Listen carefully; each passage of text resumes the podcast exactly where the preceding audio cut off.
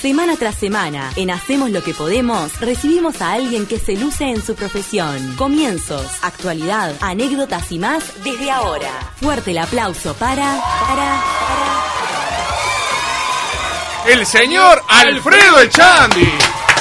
Claro que sí. Qué grande el doc- Perdón, ¿le puedo decir doctor Alfredo Echandi?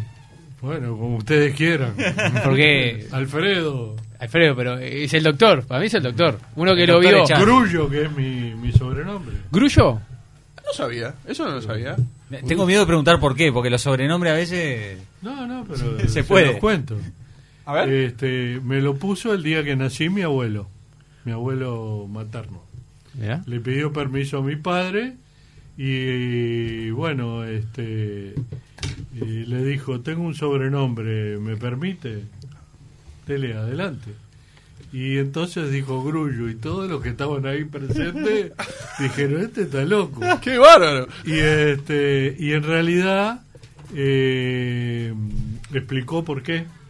Dijo que la grulla es un ave zancuda de alto vuelo que siempre viaja acompañada, como si estuviera rodeado de amigos, que le gusta viajar mucho, que hace largos trayectos y que vuela muy alto. Ah, la pelota. Entonces, este, todo eso eh, dijo que, que de alguna manera eh, era lo que él pensaba que iba a ser yo.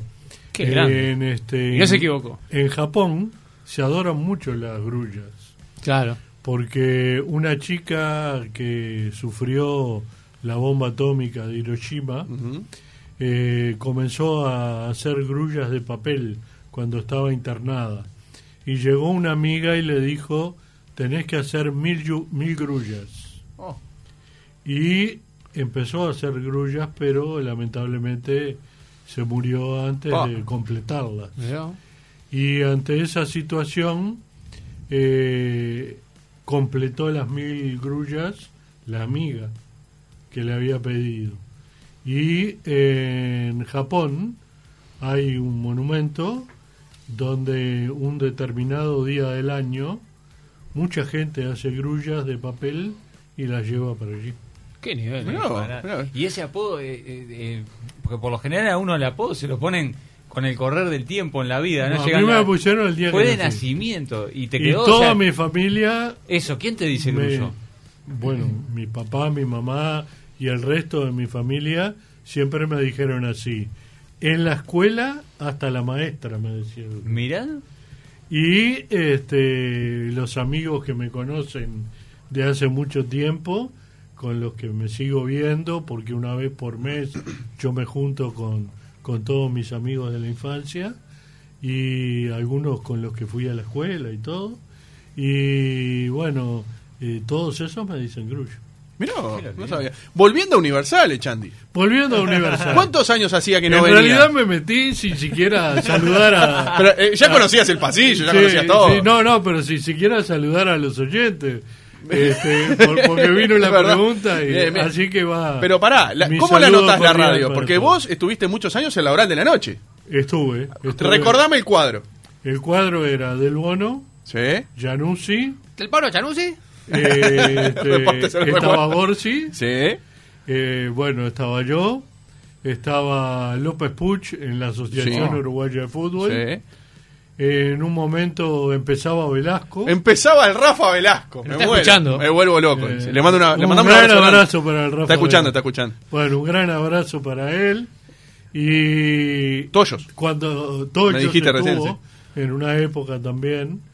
Y eh, cuando terminaba la oral, empezaba un programa de básquetbol, Sí. de Sonsol. Mm, es verdad. Y ahí empezaron a venir que eran prácticamente unos niños, 16 años tenía. este, Jocas, es verdad. Eh, Rodrigo Romano, claro. Rodrigo Romano. Hace poquito lo tuvimos y nos contó y eso. sí. algunos más. Sí, es verdad. Así que, ¿la encontrás distinta? ¿La encontrás igual? Porque vos, si No, la no, verdad, la igual. encuentro distinta empezando por los micrófonos. En aquella época eran colgados del Pero techo. esa, esa aquella época fue hasta el 2019. Bueno, pero eran unos, unos micrófonos Eran espectaculares sí. que se utilizaron en todas las radios Sí, sí, sí. Del Uruguay y del mundo, diría. Creo que yo. fue la última radio en tener esos micrófonos, lo tenían dos colgados así. Sí, sí, sí, espectacular. Ojo, se escuchaba de la puerta. Hoy ¿no? son de museo, pero pero son Parte de la micrófonos espectaculares. Son una reliquia, sí. Son una bueno, reliquia. y acá este a veces participaba también el mariscal, ¿no?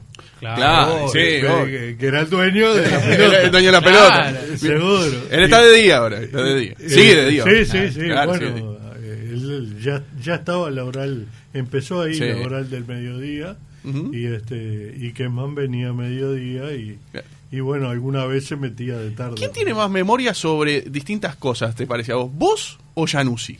Ah, Januzzi sabe. Januzzi es una computadora Es viviente. una computadora. Januzzi sabe barbaridades. Hay varios en el periodismo. Eduardo Rivas. Yo te iba a decir, el cabeza arriba Bien. es un disparate. Eh, sí, sí, sí. Eduardo Rivas, este, eh, Bertorelli, Ujú. este, digo, eh, hay, hay, hay algunos de los que integran hoy la Asociación de Investigadores y Sí, Historiadores sí. que saben rea- realmente mucho y que tienen una gran memoria y algunos de los cuales han investigado, han hecho estadísticas. Yo estadísticas prácticamente no hice. Lo, lo que sé, lo sé de, de memoria y la memoria, lamentablemente, el disco duro con los años se va ablandando, ¿no? Perdona, me acaba de escribir Rafa Velasco que le mando un gran abrazo. ¿Cómo no? Un Manda gran todo, así que está abrazo escuchando, efectivamente. Ahí va, bien. Claro que sí. Bien, acá muchos saludos ya para Alfredo Chandi de la transmisión. Dice que usted trabajó en alguna intendencia, Chandi. Sí, en la intendencia Dice- de exactamente. Este, Ahí va, acá- porque acá dice un saludo, porque no entendía. 40 años. Porque no sabía si era la de Maldonado o la de Montevideo, que No, era no, no MM. Montevideo, Montevideo. Dice, un saludo para él de parte mía, eh, de mi hermana Elena, quien fuera compañera de laburo en la Intendencia de Montevideo. Un abrazo grande. Cómo no, un abrazo para ellos, Bien. para toda la familia. Bien, bien, bien. Bueno, vamos a arrancar. Arranque Bueno. usted y después sigo yo. Eh, y después sigue él. ¿Cómo empieza tu interés por eh, el deporte? Periodismo deportivo, básicamente. ¿En qué año? ¿Cu- Yo me siento periodista deportivo prácticamente desde que nací. Bien, cuando en ese entonces no, hay- no había una formación académica, vamos a decir, No. como hay hoy. Era en más de ese momento, cuando Claro. yo era chico, no. Ahí está. No- después la hice. Bien. ¿Ah, sí? Sí. Este, eh, en realidad, cuando era chico, yo eh, vivía con mis padres y mis abuelos maternos. Había una gran alfombra en uno de los sectores de mi casa y yo esa alfombra la tomaba como una cancha de fútbol. Ajá. Y allí, como escuchaba por radio y mi papá me llevaba al fútbol desde muy chiquito, hacía partidos Bien. este, en esa cancha, en esa alfombra, que era como una cancha. Y me sabía el nombre de, de los jugadores, o de muchos jugadores. O de muchos jugadores. Sobre todo los de Peñarol, ¿no? Claro. Eh, claro. eh, eh, Vamos a hablar de eso también. Y, Perdón, no, no, no, no entraré en años, pero imaginó que la gloriosa época de Peñarol, no, no. No, estoy hablando del año 50 y poco. como venía la máquina. O sea, la ¿Eh? máquina de... No, la máquina era el 49. Ahí va, bueno. Ahí. Bueno, Eh, tampoco tanto. Esa no, pero- no, no, no la vi, la máquina del 49. Eh, bueno, entonces, este, cuando entré a la escuela, increíblemente en mi casa, en aquel tiempo era distinto. No es porque tuvieran plata en mi casa, porque mi padre era empleado, mi madre maestra, mi abuelo jubilado, Laburantes. mi abuela ama de casa. Laburantes. Era un era lo típico de aquellos tiempos. Y compraban cinco diarios por día. Oh.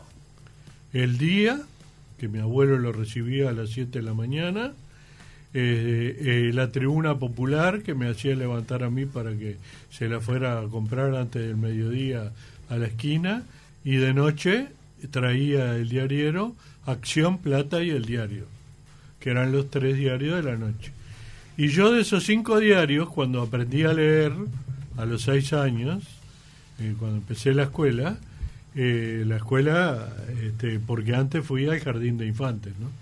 Pero después cuando empecé la escuela, eh, allí eh, este, eh, agarraba la página deportiva, leía los partidos, leía las prácticas que antes salían, este, cómo Las eran las prácticas. prácticas, porque las prácticas en aquel momento hacían dos cuadros y jugaban un partido. Claro. No había y un día cerrada. hacían gimnasia. No había nada. Eh, era, era distinto. Ah. Y este y ponían por eh, los verdes jugaron fulano, mengano, los rojos tal y tal y tal y tal.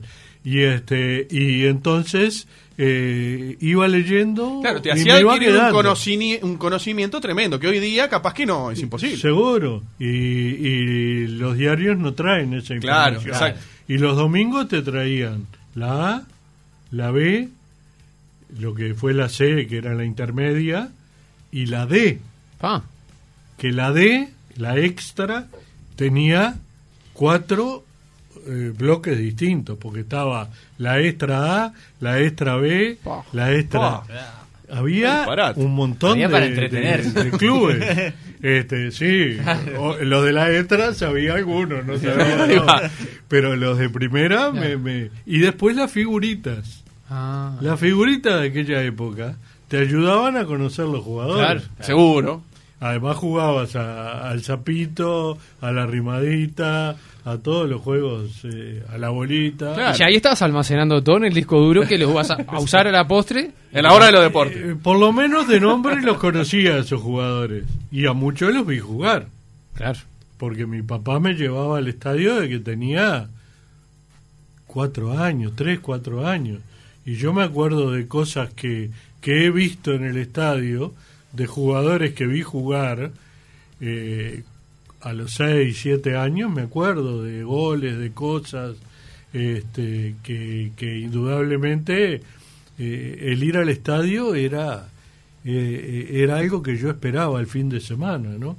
Y estaba todo el día vestido de jugador de fútbol y con una pelota jugando adentro de mi casa, después en la calle, llegado el tiempo con mis Claro. amigos y todo, pero pero la pelota la tuve desde que nací. Claro. ¿Sabes qué me hiciste acordar ahora cuando dijiste eso que esperabas el, el fin de semana? Siempre me, me acuerdo que decías en Aras los deportes, un día sin fútbol, bueno, como un domingo sin fútbol es un domingo sin sol. Que no es una- que no es mía la frase esa. Ah, ¿verdad? Es de Alfredo Di Stefano. Ah, la saeta rubia. La saeta rubia que eh, en un libro dedicado a Di Stefano, eh, Di Stefano dice, Decía esa frase. un día sin fútbol es como una tarde sin sol. Vos sabés que Juan ahora mencionó la hora de los deportes y ¿querés escuchar una voz?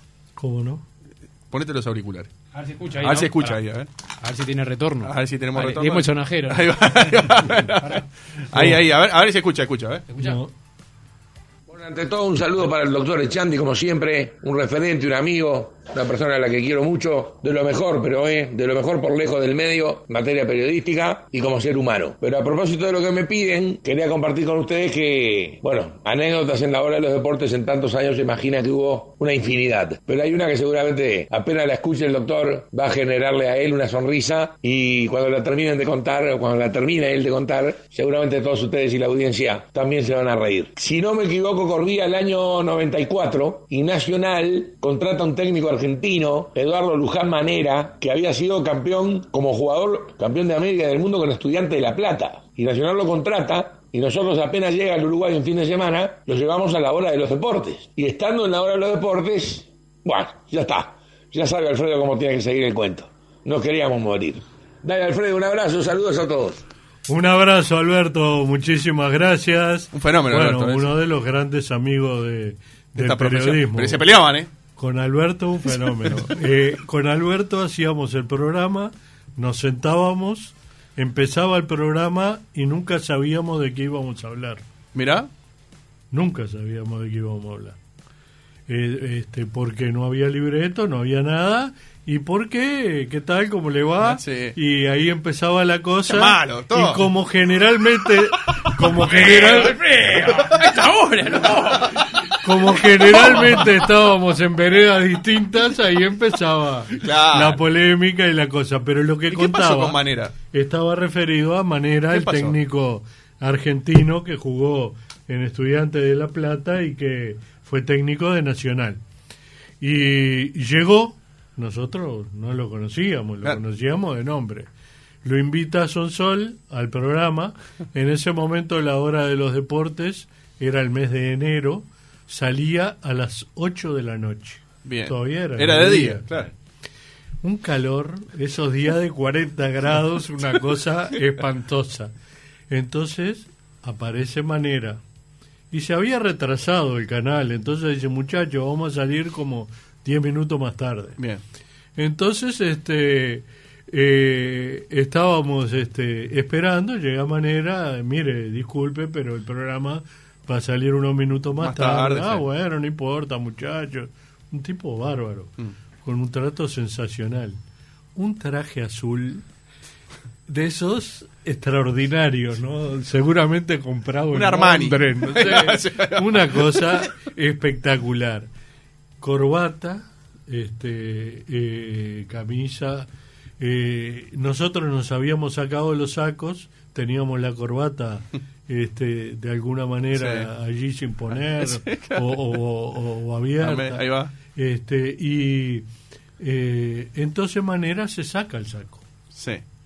Se saca el saco porque hacía un calor bárbaro en el estudio y lo pone arriba de un mostrador que había. Bueno, estuvimos hablando de una cosa, de otra, de, hasta que viene la orden, muchachos, empieza el programa, no sé qué. tal. Nos ajustamos la corbata, Bien. nos pusimos el saco Sí. y Manera agarró el saco y se lo puso. Sí. Cuando lo miramos, el saco azul tenía dos rayas verdes, No. pero, pero verdes de, de, de 10 centímetros cada una de, de, de ancho, pero que agarraban todo el saco como si fuera la camiseta de Danubio. Así, pero dos rayas eran Sí. La camiseta de Banfield. Eh, este, eh, eh, azul con, con verde, eh, un verde clarito. ¿Y él se dio era. cuenta en el momento? Y, y él miró así, se dio cuenta, y nosotros cuando nos mira, nos queríamos morir todos, no sabíamos cómo pedirle perdón. ¿Y qué pasó? ¿Había, Eh, estaba- había pintura en, la, en la mesa? Había pintura, habían pintado la mesa y no dijeron nada, y estaba fresco. Es de Ripley, Alfredo. Entonces, eh, eh, él- empezaba el programa, él con el saco con las dos rayas y nosotros ahí pidiéndole perdón. Y entonces, este, en ese momento, este, Sonsol le dice, yo le pago la tintorería. ¿Sí? Ah, bien, bueno. Eh, al final decidimos sacarnos los sacos y quedaron todo igual. y, y salimos todos iguales, este, Qué lindo. eh, de corbata sin, sin saco. ¿Qué programa, Lara Pero, pero, Qué pa- lindo. pero pobre manera, le arruinamos, Le arruinaron el traje. Le arruinamos el traje.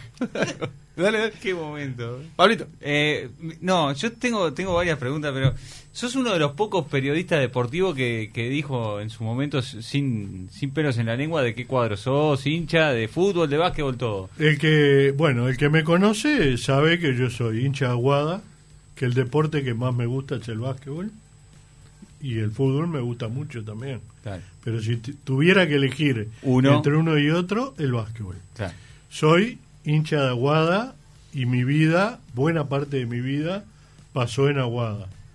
Porque yo jugué en Aguada, Seguro. jugué en menores, en juveniles, jugué en la reserva de Aguada, fui capitán de la reserva, estuve de suplente muchas veces en el primero. Este, no, no tanto por mis condiciones, no había otro, porque no entraba ni, ni aunque se murieran todos los demás. Este, eh, y, y después fui integrante de comisiones de Aguada, de la directiva de Aguada, ocho años delegado y fui vicepresidente. Claro. Y hoy sigo siendo hincha. Yo voy a ver a Aguada fundamentalmente cuando juega como local. Y hice un curso de director técnico y dirigí a los menores de Aguada también. claro. Así que... Perdón. eh, el señor Gastón da Cruz, que nos está escuchando, Sí, que- dice: Qué manera de arruinar el traje. Está buenísimo. Está Bueno, escuchando, mandamos saludos. Gastón Lacruz me, me, me imita notable. Una vez me- que me imitaba en una radio, me llamaron por teléfono y salí yo, y salía él del otro lado y decía, usted es un impostor. Así que va, un- Perdone que lo corté, que no, estaba bueno, estaba Un interesante. abrazo para, para Gastón. Bien.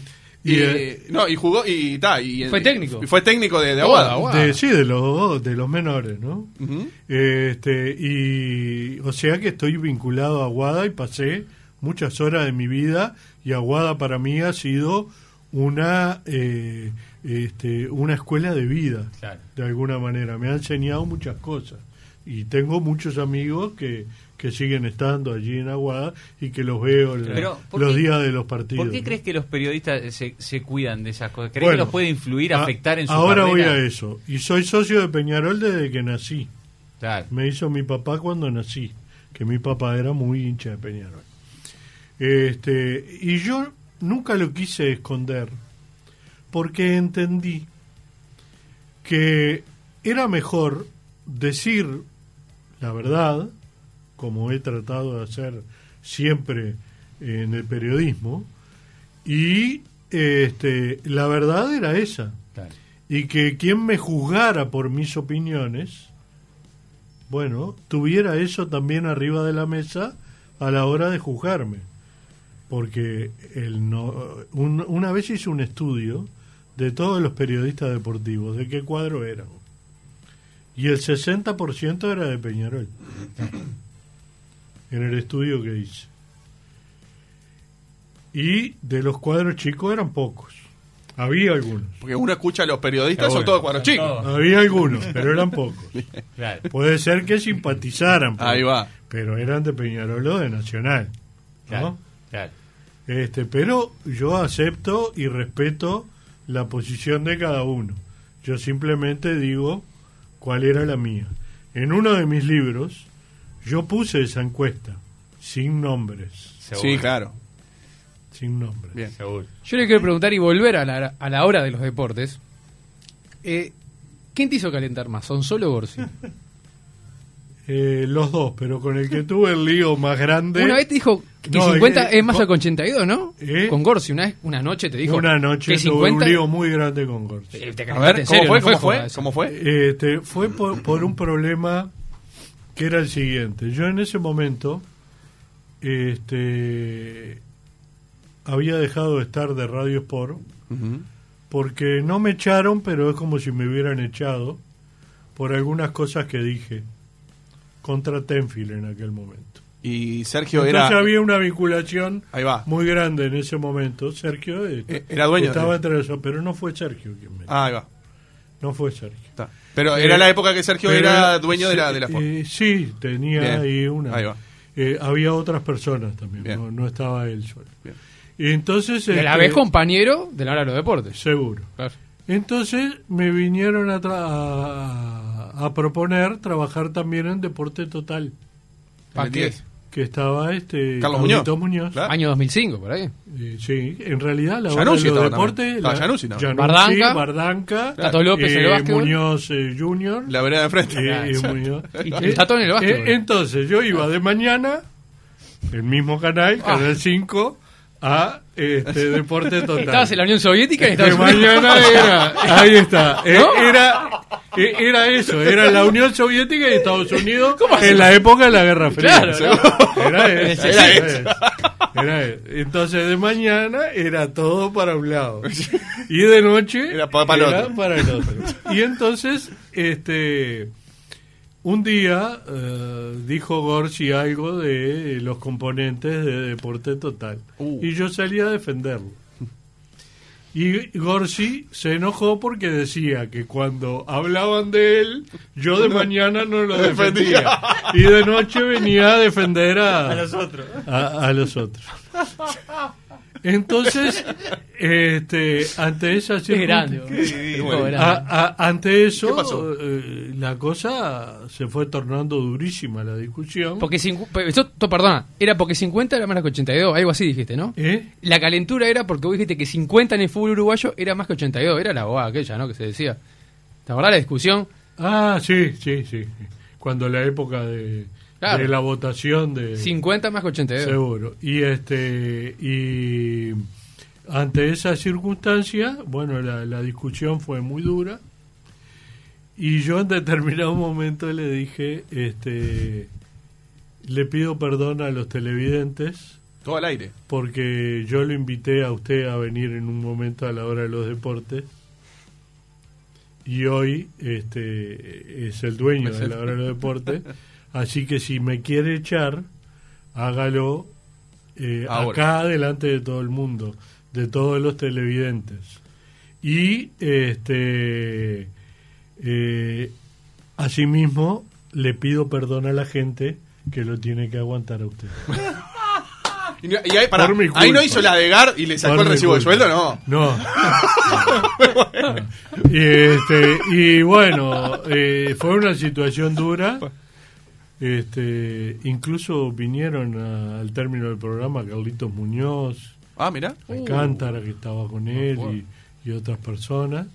Eh, la discusión siguió como hasta las 2 de las 3 de la mañana. Ah, fuerte entonces. Y este, pero felizmente guardo con Sergio una gran amistad. Más allá de la Y- diferencia. Y sigo siendo muy amigo. No, no, porque en muchas cosas coincidimos. Sí, claro. Este, pero, pero no por eso. Yo Claro.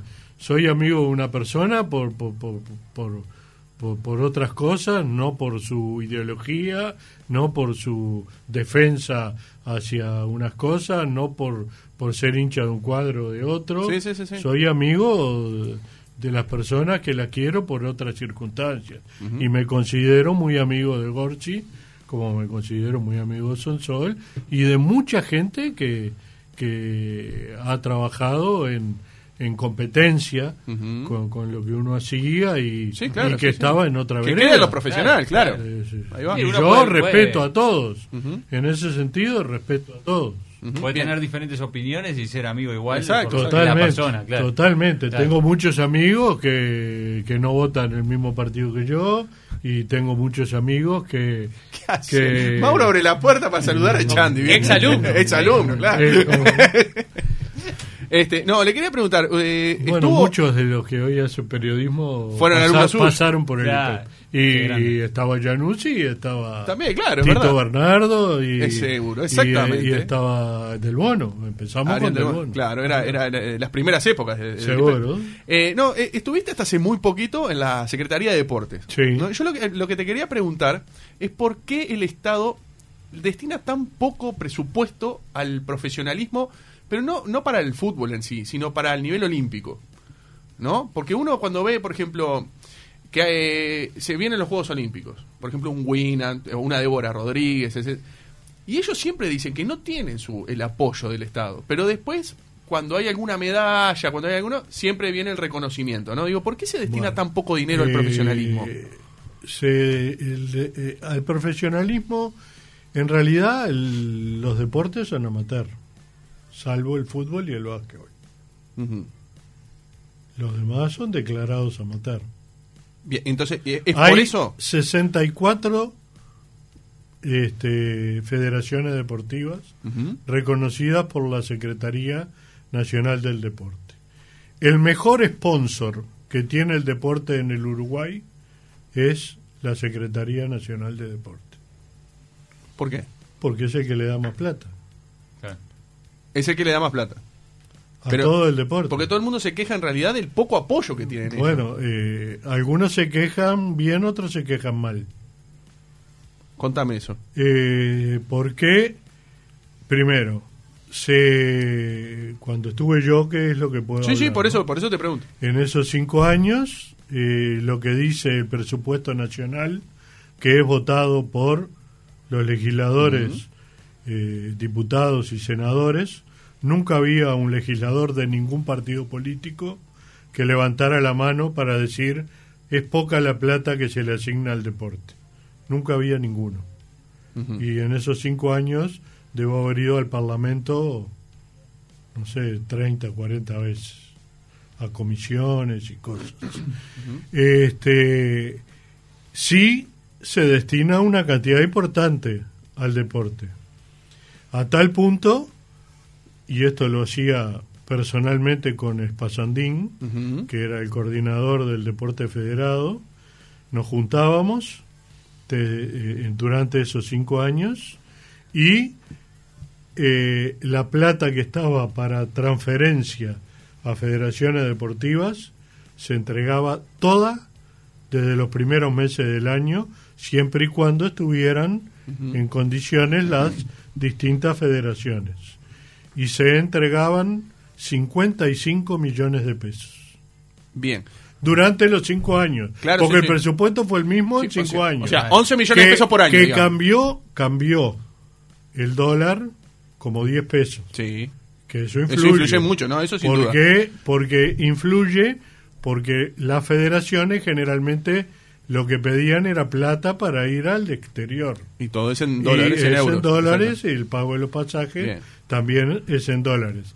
Entonces, este, se entregaba eso y se le pagaban a todas las federaciones deportivas todas las afiliaciones internacionales, Bien, que aproximadamente son 5 millones de pesos. bien. Eran 5 ¿Vos millones de considerás pesos que es en suficiente aquel momento. o que es poca? Ese Eh, dinero, ese presupuesto, ¿es suficiente o Siempre, era poco? En todos los países del mundo es poco, no alcanza. En todos los países del mundo. Cada, sub- cada presupuesto para, para el Porque de los, de- los recursos son no. finitos y los pedidos infinitos. Bueno. Entonces, en todos los países del mundo, eso no alcanza. Fuera de eso, Ujú, estaban las 114 plazas de deporte. Fuera de eso, estaban todas las otras actividades que se hacían. Y además, el deporte de alta competencia, que corresponde al ciclo olímpico, el ciclo olímpico es la Olimpiada, que no es lo mismo que los Juegos Exacto. Olímpicos. La Olimpiada es cuando termine y cuando empieza. El La, tramo. la Olimpiada es eh, una medida de tiempo de cuatro años que va entre un juego y otro. Ahí va, exactamente. Entonces, este, Que está extendida este año, ¿no? eh, eh, seguro, este año ser- va a está ser cinco años ahora. Por primera vez en la historia. Eh, pero dentro de esos cuatro años hay juegos deportivos de juveniles Sí. sudamericanos, juegos olímpicos de la juventud, juegos Odesur, juegos panamericanos, Sí. Juegos Olímpicos, Juegos de Playa y ahora Mundiales de Playa. también. Bueno, en el Uruguay existe una cosa que se llama la Fundación Deporte Uruguay. La, Fundaci- la Fundación Deporte Uruguay está integrada por la Secretaría Nacional del Deporte y el Comité Olímpico Uruguayo. Y son los que manejan todos los recursos que van para allí, donde la Secretaría pone una gran parte de los recursos y el Comité Olímpico pone otra parte. Bien. Entonces, los pedidos que vienen de cada federación, no de cada atleta, porque hay en el Uruguay 252 mil atletas federados. Federados. Y las federaciones No quieren todos más plata del participan a alto nivel. Claro. Entonces, este, eh, las federaciones solicitan para el entrenamiento de esos deportistas y la fundación lo da. Lo da, perfecto. Por ejemplo, a los últimos Juegos Odesur, la única manera de llegar era ir en charter. Y hubo que contratar tres charter que fueron pagos por la Fundación Deporte Uruguay. Eso es dinero también. Claro, por supuesto. Eh, son dinero los equipos No, que yo me basaba mi generalmente pregunta en realidad porque los uno escucha consigue el mucho que se Comité. Olímpico. Yo- la pregunta era esa porque en realidad Y- muchos se quejan. de- de- Sí, del poco hay algunos que se quejan y hay algunos que están pecados y que reciben cantidades de dinero importantes. Yo diría, ¿cuántos deportistas hay en el Uruguay que puedan pelear una medalla olímpica? El fútbol, capaz, hoy. muy, muy El fútbol. nadie. Fútbol puede tener chance. A lo demás es muy difícil. Muy Ya desde el básquetbol. Desde el básquetbol ya es difícil. un- bueno, el básquetbol desde el año 84 no va a los Juegos Olímpicos. Ni te digo pelear una medalla. No Ya tenemos clasifica. Helsinki, tenemos Sí, que claro. irnos. Salió 50. sexto la última vez. Está. Las dos medallas son las del 52 y 56. Melbourne y, y Helsinki. Melbourne y Helsinki. Este, Bien, bien, eh, quedó claro, quedó claro, quedó claro. Era por eso, era por eso. eh, en los Juegos eh, Panamericanos, Uruguay gana un promedio de 5 medallas por juego. En los Juegos Odesur, en los anteriores había ganado 12 medallas. En los últimos ganó 32. Mejoró bastante. Mejoró mucho. Además se hizo una delegación donde la pretensión fue llevar la misma cantidad de hombres que de Que mujeres. de mujeres, sí. Además, eh, eh, eh, el Uruguay tiene 252 mil deportistas federados. ¿Puede tener muchos más? Puede tener muchas mujeres más. pero muchos hombres más no,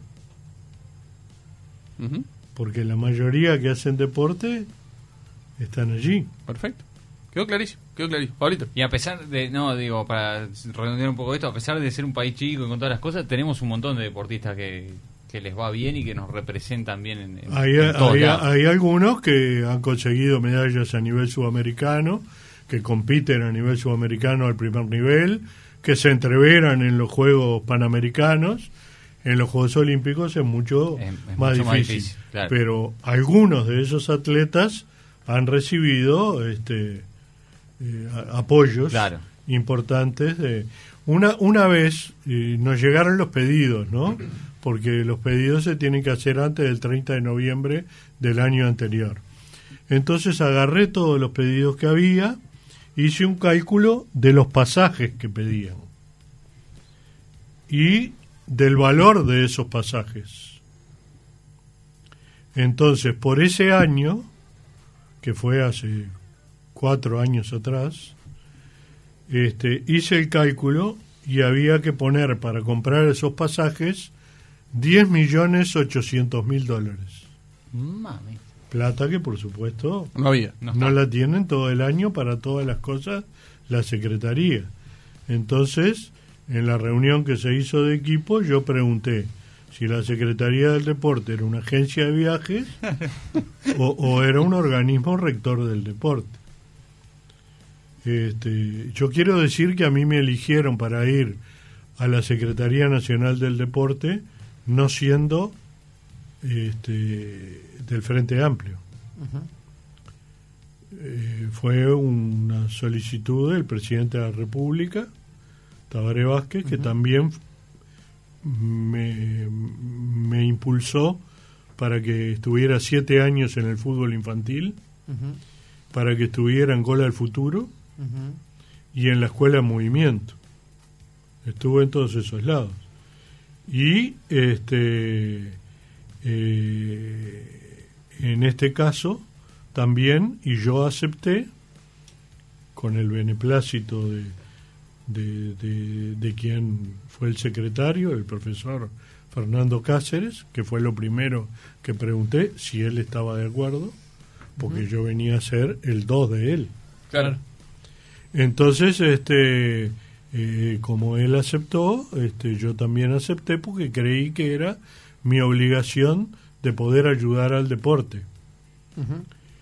Dejé el periodismo deportivo momentáneamente, el ejercicio del periodismo deportivo, por dos razones. La primera, porque creí que no podía estar opinando sobre cosas que tenía que resolver. Y la segunda, porque me pareció que no era justo que yo estuviera en un lugar de donde surgían las noticias y yo las iba Claro. a saber antes. Ah, no, Entonces, estaba actuando mal Claro. con todos mis colegas. Era poco ético para vos este, claro. con tus colegas. Exactamente. Y esas fueron las dos razones que me llevaron a excluirme un poco del ejercicio del periodismo. Alfredo, quiero salir un poquito del tema. Eh, ahora se habla mucho de, de Messi, ¿no? Que Sí. está en el tapete, ¿no? Que se va a quedar en el Barcelona. Que se queda Eh, finalmente. Después de tanta vuelta, Era. se quedó ahí. Estaba medio cantado también, ¿no? Sí. Eh, Viste que se dice que, haciendo un paralelismo con lo académico, para ser crack en el fútbol, vos me corregirás, acaba la pregunta, hay que ser campeón del mundo. Es como que la última materia, vos podés ganar Champions League, Recopa, esto, el otro, un Pelé, Maradona, Zidane, no sé, lo que están en el podio, pero que te fal- hay que hay que sacarse ese examen final que es la Copa del Mundo. A Messi le falta esa copa para ser el fenómeno mundial. Y es campeón del mundo juvenil. Y es campeón olímpico. Pero van a decir, pero eh, la que hay que ganar es la otra, la de No, no. mayores, ¿no? Está bien, pero títulos tiene unos cuantos. No, sí, claro. Eh, yo eh, creo que no solo los campeones del mundo son grandes jugadores. Cruyff nunca fue campeón del mundo. Por eso, Di Stéfano. Y para mí fue un fenómeno. Di Stefano tampoco. Claro. A pesar de haber jugado por España. Claro. Eh, haber estado en el plantel de España. No jugó por estar lesionado. Sí, hay dos millones, Zico, Eh, eh, Chafino, yo qué sé. Hay Claro. un montón. Es que Afino fue campeón. Eh, perdón. Bien, Sí, pero en el caso de Messi, Sí. hay muchos que dicen, ah, pero no lo podés comparar, o sea, porque hasta mm, Cristiano Ronaldo ganó una euro. Sí. Y Messi no ganó ni una Copa América, eso. Ah. Te lo, Entonces- voy a, te lo voy a decir al revés. No, ni, ni Maradona ni Pelé son campeones sudamericanos. Pero fueron campeones del mundo. Claro, ahí está el Seguro. tema. Ese es el tema. Pero, pero- pero ninguno de los dos Claro. es campeón sudamericano. Claro, y Francesco le salió tres, Tres veces, veces campeón. y Romano seis veces campeón sudamericano. Claro. De verdad, Maradona no jugó ni, una ni un partido de Libertadores. No. Pero a lo que voy- a lo que voy es- para lo, para lo en El realidad Pelé es- salió campeón dos Tres- veces y tres del de la mundo. Libertadores. Y trae el mundo, ¿no? Y seguro. Pero salió, Sí, sí. no fue campeón Pero- con la selección. Pero en el caso Claro. de Messi, que mucha, mu- los argentinos le dan palo. Y capaz que hasta tiene más eh, méritos que otros, porque llegó a una final del mundo, dos finales de América. Ta, no las ganó, es verdad. Champions tienen un montón, ganó Olímpico, eh, Juvenil. Sup- Copa del Rey, Copa del de Rey, de- de- de lo que quiera, eh, Todo, amistoso, lo todo, que quieras, todo. Pero para llegar a ser como Pelé y como Maradona, ¿tendría que sí o sí ganar una Copa del Mundo o no? ¿Cuál es tu visión? Yo lo pongo en la lista. ¿Lo pones a la par? Lo, lo pongo en la misma lista. Para mí Pelé fue más que Maradona. ¿Y, lo- Messi es más que lo ellos pongo dos? en la misma ¿Y lista. Messi es más que ellos dos? ¿O están a la par? No, están ahí. Están ahí. Pero- yo no creo, eh, yo creo que a Messi, que fue un, es un Mm. notable jugador de fútbol, extraordinario, ojalá jugara en mi cuadro, este, eh, de repente ese título le hubiera dado un plus, un algo más. Pero yo creo que no se puede sacar de la lista de los grandes porque no haya logrado ser campeón No, no. cuando Creo fue, que la pregunta fue dos de Juan- veces vicecampeón. Creo que la pregunta de Juan va por el lado, Sí. no, no sacarlo, sino ponerlo en la línea de tres con Pelé y Maradona. Creo que va por ese lado lo de Juan. Claro, pues Maradona fue este superlativo lo de México. Sí. Pelé, eh, con 17 años, ha- hace goles en la final del mundo. O sea, como que se consagran en el Mundial. Más allá de que sus Yo, clubes... yo digo que Pelé fue más que Maradona, a pesar de que los dos fueron inmensos, Sí. porque Pelé de cabeza hizo tantos goles como Maradona en toda su carrera. Ahora, Solo de cabeza. pará, otra cosa, perdona. Fue Cada- un eximio cabeceador. Y un día me contó Pedro Rocha Pedro Virgilio Rocho. que hablando con Pelé. Le, este, eh, creo que Forlán, esto lo, ha dicho también, Pablo Forlán. Pablo, eh, este, que Pelé decía que el mejor cabeceador que él vio fue Spencer. Pa. Mirá.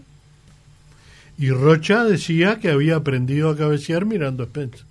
Bien. Nos quedan, nos quedan tres minutos. ¿Cómo Tres ves? horas las- sí, esto precisás tres horas con este libro abierto. En realidad, para vos, ¿cómo, ¿qué fue lo que pasó con, con Forlán? ¿Estuvo bien cesado? ¿Mal cesado? ¿Cómo lo ves vos? Como periodista y también a la hora, si te pudiera tener la oportunidad de decidir vos, ¿lo hubieses aguantado? ¿Hubiese llamado a Saralí en lugar de él? ¿Qué Te, te, lo voy a decir este, con dos frases. La primera, Dale. todos los técnicos de fútbol son interinos. Es una gran verdad. Y, y- y la segunda, en la segunda, los procesos en el fútbol casi nunca terminan. ¿No existen? Por lo menos en el Uruguay. Es difícil que existan. Me podrás decir, existe el de Tavares. Yo digo por suerte. Por suerte existe el de Tavares y soy pro Tavares en ese sentido. Pero si no pegan el palo el penal de Gana, Totalmente. Totalmente. Y si Forlán no hace el penal contra Claro. Ecuador, el 2 a 1 en la hora, para ir al. También estábamos hablando de otra cosa, ¿no? O sea que siempre cuando se trae un técnico y sobre todo a un entrenador importante, conocido, con nombre, Sí. se dice, este, vamos a hacer un proceso. Bueno, el proceso depende de los resultados. Totalmente. Bien. Si ganás quedás, si perdés te echan. Ganar es todo. Te echan no te vas. El otro día me cortito, escuché a Capalo, estaba investigando para hacer una nota, y el loco decía, eh, entre jugar bien y ganar, hay que ganar. Porque cuando vos ganás, tenés tiempo para que te dejen ir jugando mejor y hacer las cosas que vos querés hacer. Pero si no ganás, ya estás eh, frito. Sí, sí, es Claro, así. es así. Eh, Capalvo, que fue campeón sudamericano Sí, de básquetbol, claro, que fue jugador. un jugador extraordinario, fue para mí el que hizo un cambio en el básquetbol uruguayo porque cuando él jugó le dio una velocidad que el básquetbol uruguayo no tenía. Claro. Y, y en ese momento eh, eh, subió varios escalones. Después bajó otros escalones. Claro. ¿eh? El básquetbol a nivel internacional. Esperemos que ahora con, Sí, con hace 20 todo esto que se está 23 años haciendo que no y se está trabajando se pueda otra vez competir con Brasil y Argentina Sí. como se Que competía cada vez está más difícil, ¿no? Cada vez está más difícil. Pero porque- Pero pero en una Brasil y época- Argentina- Ur- Uruguay es 12 veces campeón sudamericano de básquet. Claro. Pero Brasil y Argentina cada vez meten más jugadores en la NBA, ¿no? Seguro. Eso no es poca cosa, ¿no? Sí, sí. Eh, yo me quedaría horas hablando con el doctor. ¿Qué quiere que le diga? El doctor, el señor, el señor Alfredo Chanti, no se va a ir con las manos vacías este programa, se va a ir con la taza de hacemos mirá. lo que podemos. Mirá. Muchas A ver gracias. si te gusta, Alfredo, ahí para. Me encanta. Para cuando termine. Mira, nos queda un minuto, ¿está? Sí. Me tenés que contar si la vas a usar para cuando vayas escribiendo el- este libro que estás este, en camino, que es el decimoquinto. Exactamente. Eh, empecé a escribir algo en la pandemia y bueno, fui este, eh, agregando cosas. Ahora lo tengo medio parado, Sí. este, porque tuve que hacer otras cosas. Está en cuarentena. Este, pero, pero igual. Y he estudiado otros temas. Es un, es un libro que no es solo de deporte. Bien. Es de, de mi impresión y de mi interpretación de muchas cosas de la vida y de la historia. Que no son, para vos no son como se cuentan o como se relatan. Exacto, que para mí son diferentes, sobre todo la historia del Uruguay. Perfecto. Muy bien. Y vamos, pará, cuando lo saques vamos a, vamos a tenerlo acá. vamos. Y no, pará, ¿Cómo y no? hacemos un especial bueno. de 7 de la mañana Cuando ustedes para quieran. que vos vengas y hables. Hacemos, claro. cua- 10 horas tengo que estar contigo. Cuando ustedes quieran, Bien, bien. muchísimo Yo le quería gusto. preguntar cuál y es el- muchas gracias por la invitación. no, no, por favor. Y la taza Te la vas a es- llevar, te la vas a llevar. Es muy linda Bien. y este y la vamos a utilizar. Muy bien, muy Yo le bien. quería hacer la pregunta de la semana. ¿Quién es el arquero suplente de Escocia del Mundial 78? Ahí va. Yo miraba. Ya, ya, ya estamos Yo me hablando. iba a la de- escuela el lunes, yo me iba a la escuela el lunes pensando en la pregunta de la semana del doctor. Bueno. Esa es muy fácil, Eh, eh, eh, Eh, las cosas que me gritaban por la calle, las cosas que, por la pregunta de las cosas que me gritaban por la calle, una vez fui a bailar con mi mujer a Macao. Sí. Estaba con mi señora en Macao, bailando, y viene uno y me toca así, dice, ¿cuál es la pregunta de mañana? y este y otra vez este estaba en, en Viena, Sí. En iba caminando por la calle de Viena, En Austria. en Austria, Sí. y, y, y siento uno que grita, Echandi, hace preguntas más fáciles. Bueno, mirá, ahora la, la La mentira. pre- ¿Sabés lo que me tenés que decir? Soy Alfredo Chandi y escucho Hacemos lo que podemos. Soy Alfredo Echandi y escucho Hacemos lo que podemos. Fuerte el aplauso para Alfredo. Claro, no sí, hay un mensaje que no te dé para adelante y que te salude. No hay uno que no te dé para adelante. Gonzalo Gabriel, que es compañero nuestro, de todo. Un montón de gente. Un saludo a la gente de Jarana que hoy cumple años. Es ¿eh? verdad, Sí, es claro verdad, que sí. es verdad. Bueno, un gran abrazo para todos, un lindo recuerdo encontrarme acá en este lugar donde vine Tantos tantas años. veces y donde siempre me trataron muy bien. Excelente. Así que un gran abrazo para todos favor. y sobre todo para todos los oyentes. Seguí Hacemos lo que podemos en las redes sociales, Facebook e Instagram. Hacemos lo que podemos. Twitter, arroba Hacemos 970. Y suerte.